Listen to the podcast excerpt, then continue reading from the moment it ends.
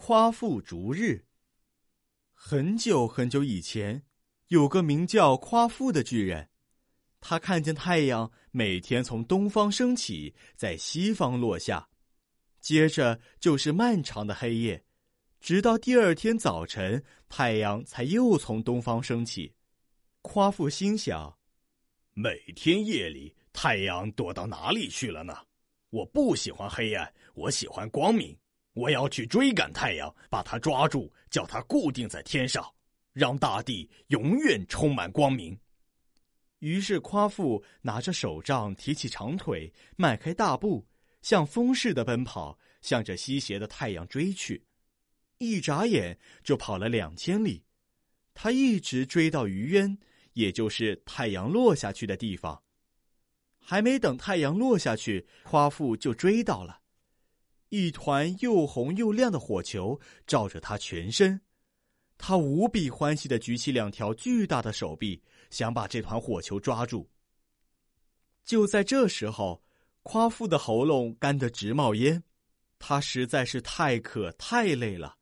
夸父俯下身子去喝黄河、渭河里的水，咕噜咕噜，霎时间两条大河都给他喝干了，可是还没止住口渴。夸父又向北方跑去，想去喝大泽里的水。那大泽又叫瀚海，有上千里宽。他还没到大泽，就像一座大山颓然倒了下来。大地和山河都因为他的倒下而发出了巨响。这时，太阳正在余渊落下去，把最后几缕金色的光辉洒在夸父的脸上。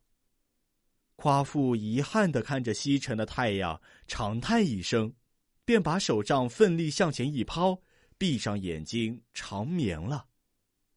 第二天早晨，当太阳从东方升起，金光普照大地的时候，昨天倒在原野的夸父已经变成了一座大山。